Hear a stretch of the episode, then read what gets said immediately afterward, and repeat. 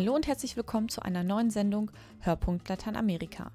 Dieses Mal sind wir auf den Hund gekommen, aber hören Sie selbst unsere heutigen Themen. Hundeauslauf in Argentinien, professionelle Gassigeher in Buenos Aires. Die skurrile Welt, Juan Pablo Villalobos verkauft dir einen Hund in seinem gleichnamigen Roman. Und der Hunger in Venezuela lässt Straßenhunde zur Nahrung werden. Bischof Björn Castillo beschreibt die Krisensituation in seiner Heimat.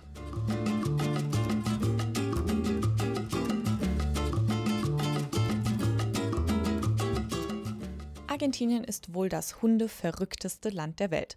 Doch vielen fehlt die Zeit, mit ihrem Vierbeiner Gassi zu gehen.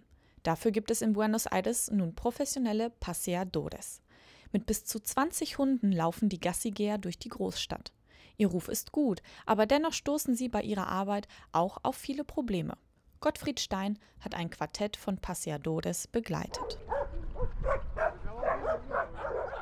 Eine Straßenkreuzung in Recoleta, einem vornehmen Wohnviertel in Buenos Aires. Jeden Morgen herrscht hier Hundeauflauf. Die Kreuzung ist der Treffpunkt von vier jungen Männern mit Dutzenden von Vierbeinern an der Leine. Ich heiße Diego und bin seit 14 Jahren Hundespaziergänger. Im Moment habe ich zehn Hunde. Mein Bruder hat auch zehn, unser Kollege Sergio hat 15 und jetzt kommt noch Daniel dazu, ein anderer Kollege, der hat 20. Die vier sind Pasiodores, professionelle Hundespaziergänger, die gegen Bezahlung mit den Vierbeinern gut betuchter Leute Gassi gehen. Morgens sammeln sie ihre Kundschaft ein und buxieren sie, die Leinen eingeklinkt in Karabinergürteln, mehrere Kilometer durch die Häuserschluchten von Buenos Aires. Ein Schauspiel und sehr typisch, meint ein Taxifahrer. Das ist eine sehr typische Kultur der Stadt, bei dieser riesigen Menge an Gebäuden.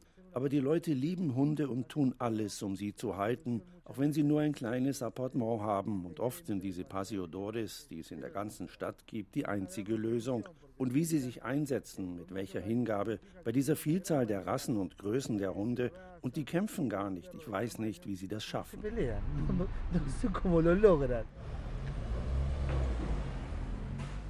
Jeden Morgen, Montag bis Freitag, steuert das Quartett mit 50, 60 Hunden an der Leine eine Grünfläche an der Avenida Libertador an.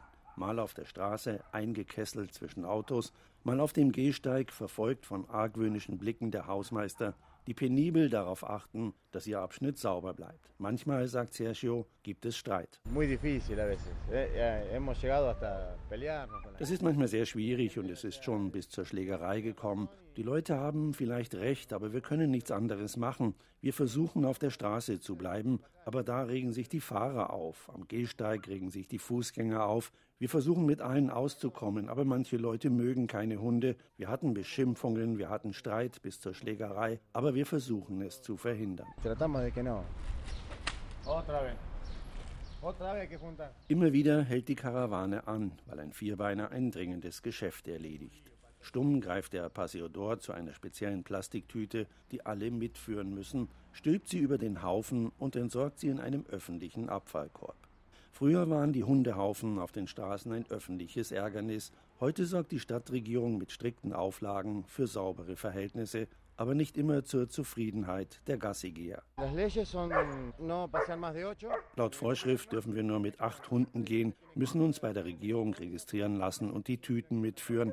Eigentlich hatten sie versprochen, eigene Abfallkörbe für Hundetüten aufzustellen, aber bis heute haben sie es nicht gemacht.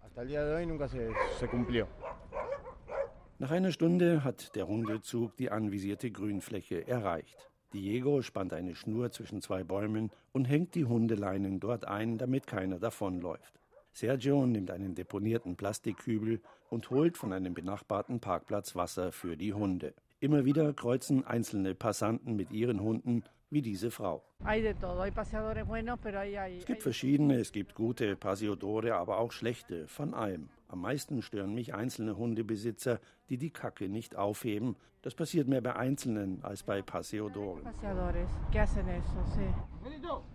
In ganz Buenos Aires sind einige hundert Paseodore registriert. Tatsächlich arbeiten aber geschätzt über 2000 in diesem Metier. Wahrscheinlich ist Buenos Aires die Stadt mit der größten Hundedichte der Welt. An jeder Straßenecke finden sich Tierhandlungen, Waschsalons für Haustiere, Hundeboutiquen mit Pullovern, Pfotenschonern, Strickmützen und Wolldecken und natürlich Tierärzte. Eine physiotherapeutische Tierpraxis in Buenos Aires. Hier bekommen hüftkranke, fußlahme und organschwache Hunde Massagen, Elektrostimulationen und sonstige Reha-Behandlungen. Nirgendwo auf der Welt gibt es ein derartiges medizinisches, therapeutisches und kosmetisches Angebot für Hunde. Es gibt sogar Psychotherapeuten für sie. Aber Vorsicht, sagt Graciela Sterin, die Leiterin der Praxis. Es ist keine Psychologie, sondern Verhaltenslehre. Es geht um Erziehen und Verhaltensregeln, es geht darum, den Besitzer und den Hund zu erziehen, um den Hund an eine andere Lebensform zu gewöhnen. Manchmal muss der Besitzer nur mit Kommandos seine Haltung ändern, um das Verhalten des Hundes abzugrenzen. Und oft, wenn es massivere Probleme wie Aggressivität, große Angst oder absolutes Ungehorsam gibt, verschreiben wir Medizin. Wie auch immer, die Praxen sind voll. Die Porteños, wie die Bewohner von Buenos Aires heißen, begleiten ihre Lieblinge stundenlang zur Behandlung. Und es lohnt sich, sagt dieses Paar, dessen Schnauzer von einem Auto angefahren wurde. Es ging ihm sehr schlecht, er hielt es kaum aus und schon nach der zweiten Behandlung war er ein anderer Hund. Und langsam wird es besser.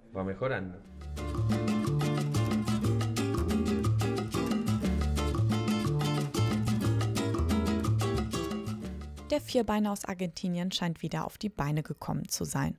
Seine Besitzer würden ihn wohl nie verkaufen, ganz anders als der Schriftsteller Juan Pablo Villalobos.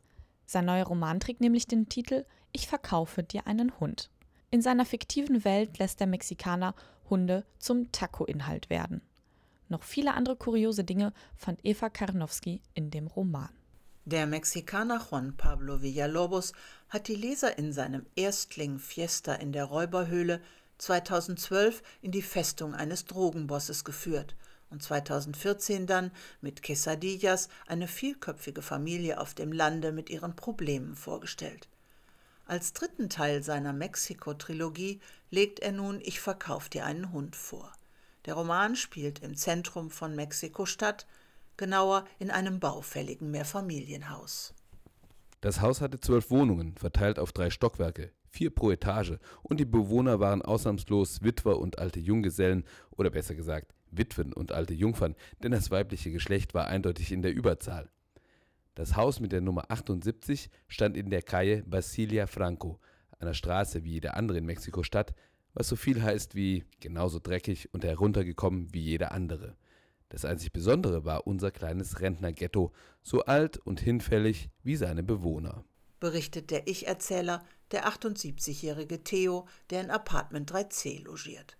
Früher hatte er einen Taco-Stand, doch nun ist er in Rente und kommt nur mit Mühe über die Runden. Die Marginalisierung der Senioren ist eines der Themen, die Juan Pablo Villalobos in seinem Roman bearbeitet. Er geht dabei jedoch keinesfalls mit erhobenem Zeigefinger vor. Wie schon seine beiden vorherigen Bücher ist auch Ich verkauf dir einen Hund eine Satire. Der Autor selbst bezeichnet den Roman als Tragikomödie. Theos Tag ist damit ausgefüllt, nach preiswertem Alkohol Ausschau zu halten, denn er betrinkt sich gern. Er hält so manches Schwätzchen mit seiner Freundin Juliette, die einen, wie sie ihn nennt, revolutionären Gemüsestand betreibt, der übrig gebliebene Waren von Hotels und Supermärkten erhält. Die Gemüsehändlerin hatte den Aufstand zu ihrem Lebensinhalt und ihrer Einkommensquelle gemacht. Ich hatte nie gesehen, dass sie auch nur irgendetwas halbwegs Essbares verkauft hätte. Stattdessen war sie der offizielle Lieferant sämtlicher Revolten der Stadt. Ihre matschigen Tomaten waren berühmt auf dem Paseo de la Reforma. Theo bemüht sich, Juliette rumzukriegen, interessiert sich aber auch für Francesca. Sie ist die Präsidentin des Literaturzirkels, dem sämtliche Hausbewohner angehören, weil sie keinen Ärger mit der resoluten Dame wollen. Nur Theo widersetzt sich hartnäckig, obwohl er gegen ein Schäferstündchen mit Francesca nichts einzuwenden hätte. Obendrein bekämpft Theo Hirscharen von Kakerlaken im Haus, eine Folge des Schmutzes in der Stadt. Sie strömen allerdings in Scharen zum Aufzug, wenn er sie mit den revolutionären Liedern des kubanischen Sängers Silvio Rodriguez beschallt. Eine weitere Waffe gegen die Tierchen ist ein Exemplar von Theodor Adornos Werk Ästhetische Theorie, worin der Philosoph unter anderem Kunst als unbewusste Geschichtsschreibung ihrer Epoche beschreibt. Und unbewusste Geschichtsschreibung betreibt auch Theo, der alles, was ihm wichtig ist, in einer Kladde festhält. Weshalb Francesca glaubt, er schreibe einen Roman. Während Theo seinen Beschäftigungen nachgeht, erinnert er sich an sein Leben und an die politischen und sozialen Verhältnisse, die es beeinflussten. Eigentlich wollte Theo Maler werden. Er hat eine Weile eine berühmte Kunstakademie besucht und das nimmt Villalobos zum Aufhänger, um den mexikanischen Kulturbetrieb unter die Lupe zu nehmen. Er macht sich über die Fokussierung auf die großen Namen lustig und zeigt, wie gnadenlos das Geschäft mit der Kunst ist. Theo erinnert sich an einen Maler, mit dem er einst durch die Kneipen gezogen war und der ihn später einmal an seinem Takostand besuchte, bereits völlig heruntergekommen. Einmal zeigte er mir seine Bilder. Sie waren ergreifend, erschütternd, richtig gut. Am Talent lag es nicht, davon hatte er genauso viel oder sogar mehr als all die großen Künstler. Eines Tages lag er tot auf der Straße. Er war gerade mal 40 und krepiert wie ein Straßenköter. Überhaupt die Straßenköter, so mancher endet zumindest in Villalobos Roman in einem Taco. Den Mexikanern ist nichts mehr heilig. Selbst Theo hat einst den Hund seiner Mutter an einen Taco-Hersteller verkauft, nachdem seine Mutter und seine Schwester dem Erdbeben von 1985 zum Opfer gefallen waren. Sie wurden unter den Mauern einer Herzklinik begraben, wo die Mutter die Diagnose ihres Hausarztes, sie sei kerngesund, noch einmal überprüfen lassen wollte. Juan Pablo Villalobos liebt schwarzen Humor. Einige abgedrehte junge Leute mischen das Rentnerghetto und seine skurrilen Bewohner auf. So Willem, der Mormonenmissionar, der sich in die Tochter der Gemüsehändlerin verliebt, aber bis zur Ehe keusch bleiben will, sich dann aber doch Theos Apartment leiht. Und da ist Mao, der in einem T-Shirt der peruanischen Terrorgruppe Leuchtender Pfad herumläuft. Dessen Kumpane entführen ein Flugzeug voller Börsenmakler mit Hilfe von fünf Exemplaren der kommentierten Ausgabe von James Joyce Ulysses. Wie schon die beiden vorherigen Bände der Mexiko-Trilogie von Juan Pablo Villalobos ist Ich verkauf dir einen Hund ein sehr lebendiger und witziger, aber bitterböser Roman über den ganz alltäglichen Wahnsinn in Villalobos Heimatland Mexiko, in dem nichts unmöglich ist, weil sämtliche moralischen Hemmungen längst gefallen sind.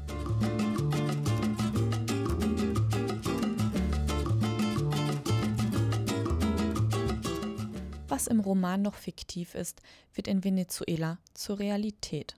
Die Menschen leiden Hunger, machen angeblich Jagd auf Straßenhunde. Bischof Raúl Biort Castillo arbeitet in der Diözese La Guaida und ist gebürtiger Venezolaner. Er ist geschockt über das, was in seiner Heimat gerade passiert. Politische Krise, Verzweiflung, Hunger. Monsignor Castillo. Im Internet gibt es Videos, die zeigen, wie Venezolaner im Müll nach Nahrung suchen. Geht es derzeit für große Teile der Bevölkerung inzwischen ums nackte Überleben? La situación en Venezuela en estos momentos está de mucha dificultad para encontrar los alimentos. In Venezuela ist es derzeit schwierig, Lebensmittel zu bekommen. Weil Nahrung fehlt, hat die Regierung eine Art Hilfe organisiert. Einmal im Monat oder alle drei Wochen wird eine Tasche mit Lebensmitteln an eine Familie mit vier oder fünf Mitgliedern verteilt. Darin sind dann zwei, drei Kilo Brot oder Maismehl, Reis, Nudeln, Zucker, Milch, alles für einen günstigen Preis. Aber das ist nicht genug, denn es fehlen Proteine. Viele essen nur zweimal am Tag. Die Situation ist ernst, denn ich habe auch schon Leute kennengelernt, die Müll nach Nahrung suchen. Y sí, es cierto, yo he encontrado personas que rebuscan en los basureros para comer algo. Das Bild, das Sie zeichnen, klingt schrecklich. Wie konnte es überhaupt so weit kommen? Cuando eh, Hugo Chávez llegó a la presidencia, Es begann damit, dass Hugo Chavez die Präsidentschaftswahlen gewann. Er etablierte ein Projekt, das er Sozialismus des 21. Jahrhunderts nannte. Es war vom Kommunismus inspiriert und auf Marx aufgebaut. Das Ziel war, die Privatwirtschaft abzuschaffen und die Produktion landesweit zu verstaatlichen. Im Laufe der Zeit und besonders nach Chavez Tod hat sich herausgestellt, dass dieses Wirtschaftssystem nicht funktioniert. Erstens, weil es keine privaten Firmen und somit keine private Arbeit mehr gab. Aber der Staat kann nicht allen Venezolanern Arbeit geben. Der Staat kann die privaten Firmen nicht ersetzen. Zweitens kann ein Staat nicht funktionieren, wenn am Tag vier bis fünf Stunden der Strom abgestellt wird. In unserer Region ist auch Wasser sehr knapp. Auch, weil das Geld für die Instandhaltung der Wasserspeicher und Leitungen, die das Wasser in die Häuser transportieren, nicht vorhanden ist. Das politische System hat versucht, die größtmögliche Gleichheit für die Armen herzustellen, aber das hat nicht funktioniert. Es hat im Gegenteil noch mehr Armut hervorgebracht. Eine solche Armut hat es noch nie zuvor in Venezuela gegeben. Deswegen kann man nicht sagen, es gibt Gegner und Anhänger. Es gibt Menschen, die zufrieden sind, weil sie staatliche Arbeit haben. Andere unterstützen das System, weil sie eingeschüchtert werden und Angst haben, ihre Arbeit zu verlieren. Aber die große Mehrheit ist mit der Situation im Land unzufrieden. Die Menschen wollen einen Wechsel. Sie sind es leid, dass Nahrungsmittel, Medikamente und Arbeit knapp sind. Deswegen bitten sie um eine Volksbefragung, ob der Präsident weiter im Amt bleiben soll oder ob neue Wahlen ausgerufen werden sollen. Im Spanischen sagt man, quien no la teme, no la debe. Man braucht nichts fürchten, wenn man sich nichts hat zu Schulden kommen lassen. Und Maduro hat Angst, diese Volksbefragung zu verlieren. Und deswegen setzt die Regierung alles daran, die Volksbefragung zu sabotieren. Sabe que ya no tiene el apoyo popular, que ante el descontento de tantas cosas probablemente se llamaran nuevas elecciones y tienen el peligro pues de perder el gobierno. Viele sehen in Venezuela keine Zukunft mehr und verlassen das Land. Was muss Ihrer Meinung nach passieren, damit Venezuela eine Zukunft hat? Yo creo que en una sociedad será muy importante el respeto de las partes. Ich glaube, es ist sehr wichtig, dass die Regierung die einzelnen politischen Akteure ernst nimmt und respektiert. Es ist die Funktion der Politik, das Land zu lenken und zu gewährleisten, dass die Dienste funktionieren. Aber keine Regierung hat das Recht, die private Wirtschaft abzuschaffen. Das endet nur in Korruption und hat in keiner Region der Welt funktioniert auch nicht in Venezuela. Aber das Problem ist nicht der Präsident an sich. Das Problem ist das politische und wirtschaftliche System. Ich glaube, dass das venezolanische Volk kein Messias suchen sollte, keine Person, die alles ändern wird. Wir müssen uns bewusst werden, wie gravierend diese Situation ist. Wir müssen uns bewusst werden, dass wir starke Institutionen brauchen, die dabei helfen, einen Weg für das Volk zum Wohlstand zu finden. Das bedeutet viel Arbeit, insbesondere weil man das System ändern muss. Es mucho trabajo, pero los sistemas se cambian cambiando las personas. Herzlichen Dank, Monsignor Castillo, für Ihre Einschätzung zur Lage in Venezuela und einen herzlichen Dank auch an Eva Karnowski und Gottfried Stein für ihre Mitarbeit. Mein Name ist Laurin Zins und ich hoffe, dass Sie, liebe Zuhörer, auch bei der nächsten Folge wieder dabei sind. Bis zum nächsten Mal.